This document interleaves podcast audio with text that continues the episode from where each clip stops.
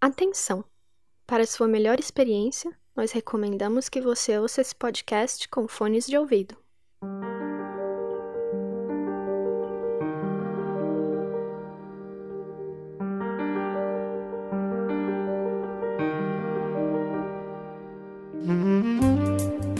Oi, gente, tudo bem? Sejam bem-vindos ao Fios Invisíveis, o nosso podcast de storytelling, onde a sua história ganha voz.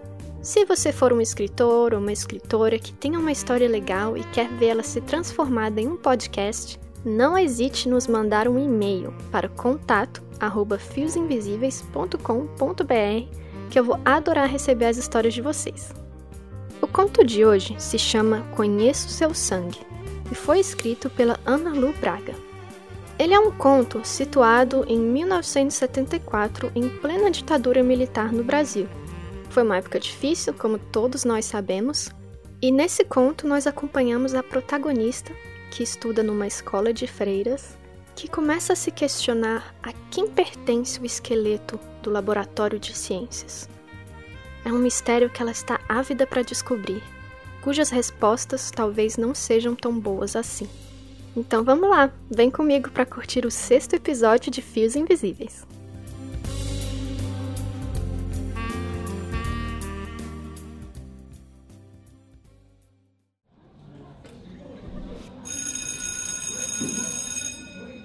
Como toque final na campainha da aula de ciências, o laboratório encontrava-se livre para as especulações das mais afoitas.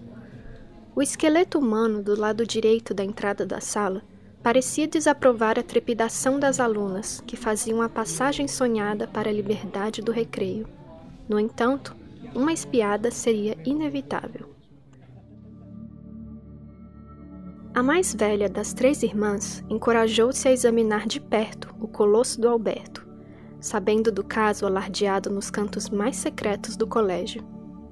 A madre havia dado ordens sumárias que não se tocasse nele, já que se tratava de um espécime doado com destino apenas e tão somente didático pelo pai de um aluno que era tenente reformado do Exército Brasileiro. Já a minha dedicação ao mistério era estratégica. Há um tempo não me esquivava de investigar a relação delicada que existia entre os dois, cadáver e Madre Adelaide. Fazia os deveres de casa e com cuidado errava algumas questões a fim de estreitar laços com ela, a título de orientação, embora com o objetivo líquido e certo: descobrir quem era o colosso.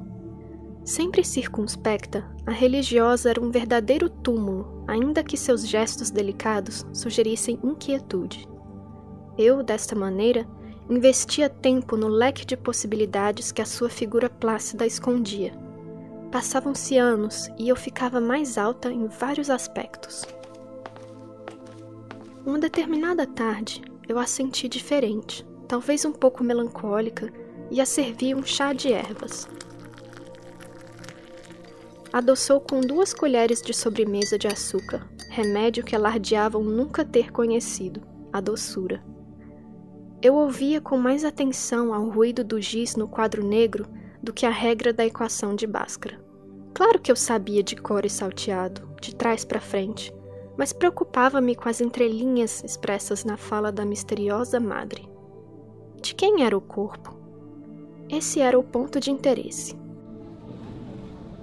Madre Adelaide, voluntária de Deus enclausurada por própria vontade desde os 25 anos, Começou a confiar em mim depois que comecei a expor minhas dúvidas sobre a maternidade e suas implicações, como a dependência financeira. Costumava ser libertária em minhas opiniões e contava que ela me ajudasse a seguir o caminho do magistério. Órfã de pai e mãe, nunca me furtei a direcionar a vida de forma autônoma em relação às outras moças do colégio. Sobre outros assuntos proibidos, como a pílula anticoncepcional, ainda não debati o assunto. Afinal, ela teve a maior consideração comigo desde quando fui deixada no portão da instituição, acabando por aqui habitar. O esqueleto é de um homem apenas. Mas quem era e como morreu? Era um subversivo. O tenente disse que ele foi condenado à pena de morte por ter atirado no soldado encarregado de efetuar sua prisão. Mas Havia pena de morte no Brasil?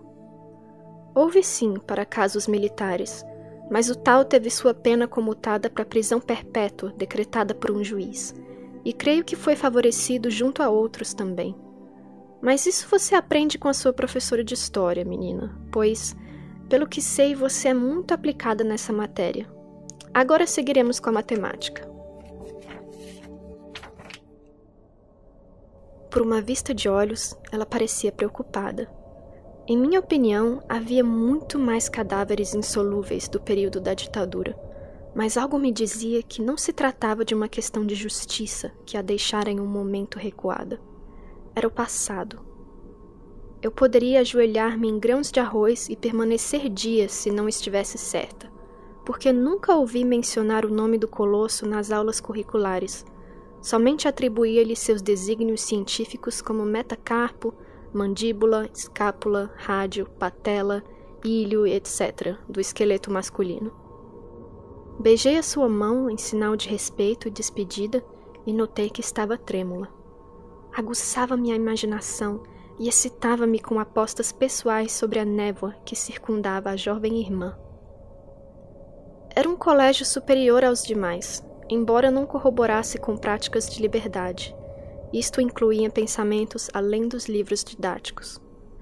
Difícil apontar de onde vinha a curiosidade de ler tudo que me cercava, até pedaços de papéis carbonos usados, meus preferidos, que escondia sobre as minhas meias três quartos brancas. Ainda não tive a sorte de me deparar com algo pessoal da madre como escritos. Parecia que ela não tinha hábitos modernos como a máquina de escrever, a coqueluche do momento, mas sobravam-me esperanças. Encorajei-me a questionar o motivo da oposição daquela senhora de olhos tristes e cerrados. São produtos importados e excessivamente caros. Máquinas datilográficas não me são úteis, pois tenho o hábito de preencher manualmente as fichas das alunas. A madre é contra a ascensão dos países industrializados e teme que seus produtos prejudiquem a soberania nacional? Creio que isso seria impossível de acontecer. Não. A senhora é como eu. Não sai dos muros do colégio e aos domingos depois da missa nem recebe visita de parentes. Não. Após breve arguição, a mornidão das respostas subiu à minha cabeça de adolescente mas teria que conservar uma conduta condizente com as madres e a hierarquia.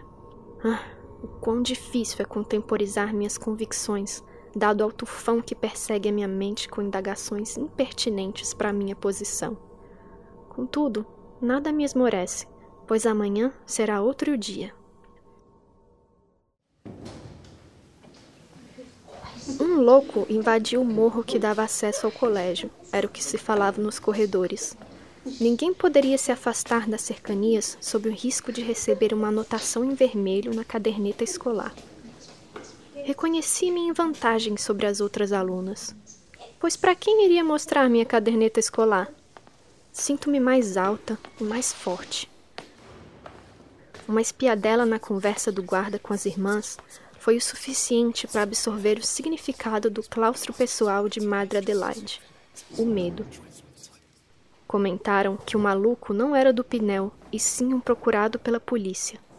O velho amigo tenente enviou homens de sua segurança particular para o colégio e recebemos ordens para recesso de dois dias. Irmã Adelaide? Ouvi que ela se mantinha meia sombra em seu quarto devido a uma gripe. Onde estaria o louco ou estuprador a essa altura? A oitava série inteira discutia as possibilidades mais estapafúrdias sobre o local do seu esconderijo, inclusive no travesseiro ao lado de Madre Superiora Inês Maria, saboreando o pão de ló e as primeiras notícias do Correio da Manhã. Bem, minhas colegas, ah, umas crianças ainda, isso sim é o que são. Entreguei-lhe uma flor branca, cuidadosamente mantida em um tubo de ensaio do laboratório e ela sorriu, mostrando-se confortável com a minha presença. Gradativamente dissolvia-se o gelo enquanto eu passava nas provas de matemática e caía em recuperação em física, propositalmente, ao errar questões básicas, graças à introdução do sistema de múltipla escolha. A modernidade está ao meu lado. O colosso de Alberto, permanecia intacto em sua suposta insignificância histórica, mesmo com a demanda de jornalistas e cientistas políticos em prol da abertura política. Por que logo ele? Dizem que quanto mais árduo o caminho, melhor é a recompensa. Mais alta, mais forte e mais inteligente. Recorri a outra fonte de pesquisa, o cesto de lixo que servia aos transeuntes próximos ao portão do colégio. A variedade de material descartado era tanta que me perdia bisbilhotando folhas amassadas e cartelas da loteria, lotes de papel almaço quase intactos, bilhetes de amor sangrados em lágrimas, jornais, propaganda de medicamentos, até que me deparei com um informativo extenso e as últimas linhas saltaram direto aos meus olhos. O corpo de Alberto, o juiz, militante de esquerda morto em fuga, continua desaparecido. Era o início da minha próxima pergunta aleatória. Isto posto, recomecei. Não era novidade a história de Alberto comunista que atirou em um soldado, foi agraciado pela prisão perpétua por um tribunal, tralalá, tererê, mas eu insistia. A freira não defendia nem o julgava, muito menos acrescentava opiniões.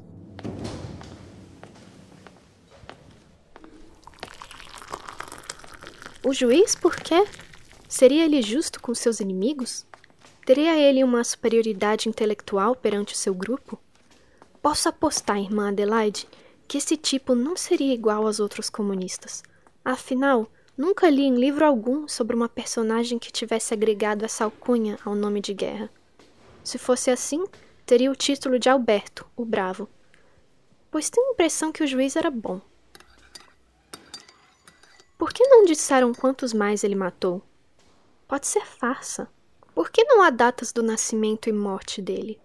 Será que ele tinha mulher e filhos, ou uma mãe doente como tantos outros? Sua esposa era comunista? Teria sido capturada grávida?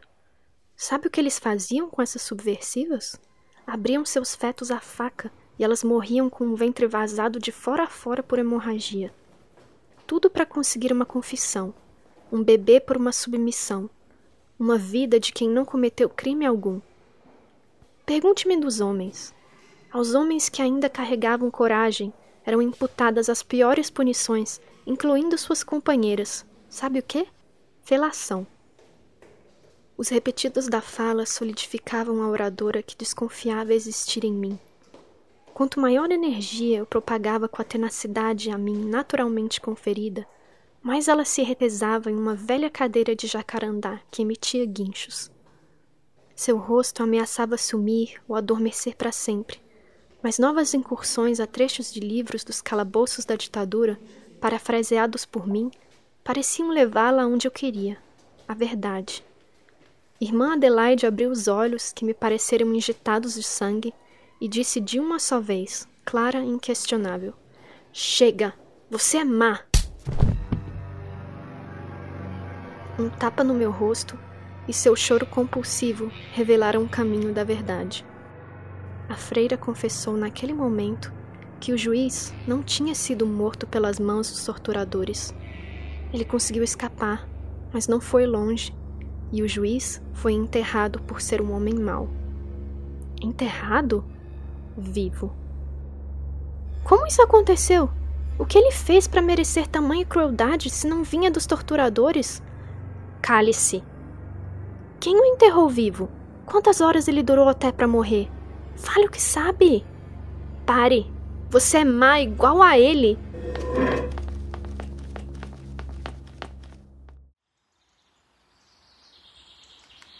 Dia em que as folhas das árvores estavam mais afoitas. Irmã Adelaide foi encontrada no seu quarto. A boca entreaberta e um filete de sangue quase seco marcavam o clima das primeiras horas daquela manhã de outono. A janela aberta projetava a libertação. As palavras da confissão voaram finalmente. Ao lado de seu corpo plácido havia uma seringa sem resíduos. Não dedicou nenhum bilhete para a colegial que se chamava Alaide, conhecida pelo seu alto grau de QI e considerada estranhamente adulta para sua idade. A menina nunca chorou pela morte da mãe no passado ou no presente. Mais alta, mais forte, mais inteligente, mais máquina, a Madre Superiora não decretou o dia de luto. Só aquela jovem imbatível, de meias três quartos brancas, sabe o que causou. Sempre teve o sangue de um comunista nas veias. Ela atravessou os portões do colégio pela primeira e última vez.